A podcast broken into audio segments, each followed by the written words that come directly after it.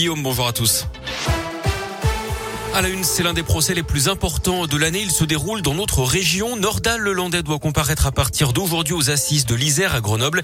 Il sera jugé pour le meurtre de la petite Maëlys disparue en 2017, mais aussi pour des agressions sexuelles commises sur deux de ses cousines âgées de 4 et 6 ans. L'accusé devra également répondre des faits d'enregistrement et de détention d'images pédopornographiques. Il risque la peine maximale, la réclusion criminelle à perpétuité. Léa Dupérin, c'est un procès hors norme qui va donc démarrer aujourd'hui. Oui, et la cour d'assises a pris le temps de tout organiser. On parle aussi aussi bien de la sécurité que de l'accréditation de plusieurs dizaines de médias, environ 160 journalistes accrédités et bien sûr de l'accueil des parties civiles, aussi bien les victimes que leurs proches. À ce sujet, les personnes qui ne souhaiteront pas s'exprimer auprès des médias pourront le signaler en portant un tour de cou de couleur rouge. Ce principe est actuellement mis en place au procès des attentats de novembre 2015 à Paris. La salle d'audience des assises de l'Isère, trop petite pour permettre à tous les journalistes et au public d'assister au débat, sera complétée par une salle de retransmission en direct avec une capacité de 60 places. Les abords du palais de justice seront interdits et la circulation pour éviter le moindre problème reste un défi, celui du Covid qui pourrait venir perturber le déroulement du procès. Le passe vaccinal n'est pas exigé pour entrer. Merci Léa. Le procès doit s'ouvrir à partir de 10h et commencera par le tirage au sort des jurés, l'appel des témoins et le rappel des faits. Cet après-midi, la première enquêtrice de personnalité aura la parole.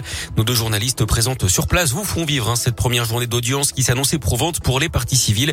Toujours en quête de vérité. Dans l'actu également, la dose de rappel obligatoire pour les pompiers et les soignants depuis hier. Ceux qui n'ont pas reçu leur injection risquent la suspension sans rémunération. Les contaminations au Covid continuent de baisser. Hein. Hier, un peu moins de 250 000 en 24 heures. Mais le nombre d'hospitalisations, lui, continuait de son côté d'augmenter. La politique et la présidentielle, comme prévu, Christiane Taubira a remporté la primaire populaire ce week-end. 392 000 citoyens y ont participé. L'ancienne ministre devance Yannick Jadot et Jean-Luc Mélenchon. Elle a promis qu'elle appellerait les autres candidats à gauche pour les convaincre de la rejoindre. Mais ce n'est pas gagné. Hein. Jean-Luc Mélenchon dit qu'il ne se sentait pas concerné par sa victoire. Yannick Jadot, de son côté, n'a, je cite, rien à lui dire. Du sport du foot et le retour de Tanguy Ndombele à Lyon. L'OL qui devrait officialiser l'arrivée du milieu de terrain qui avait été vendu il y a deux ans et demi à Tottenham. Ce serait via un prêt jusqu'en juin pour pallier le départ de Bruno Guimarès vendu ce week-end pour 50 millions d'euros à Newcastle. Lyon qui attend également l'arrivée du milieu de terrain de Brest, Romain Fèvre. Le mercato s'achève ce soir à minuit. En bref aussi la déroute de la Saint-Etienne en Coupe de France. Les Verts éliminés en huitième de finale par Bergerac, club de quatrième division 1-0. À retenir les qualifications de Monaco, Marseille, Bastia, Amiens et Nantes. Et puis à suivre ce soir PSG Nice à 21h15. En tennis, l'exploit de Rafael Nadal, l'Espagnol qui ne savait même pas s'il pourrait rejouer au tennis il y a cinq mois après une opération au pied, a remporté l'Open d'Australie hier à Melbourne. Il était mené de 7-0 avant de s'imposer en 5-7 et plus de 5h30 de jeu face au Russe Medvedev. Il devient du même coup le premier joueur de l'histoire à remporter 21 tournois du Grand Chelem.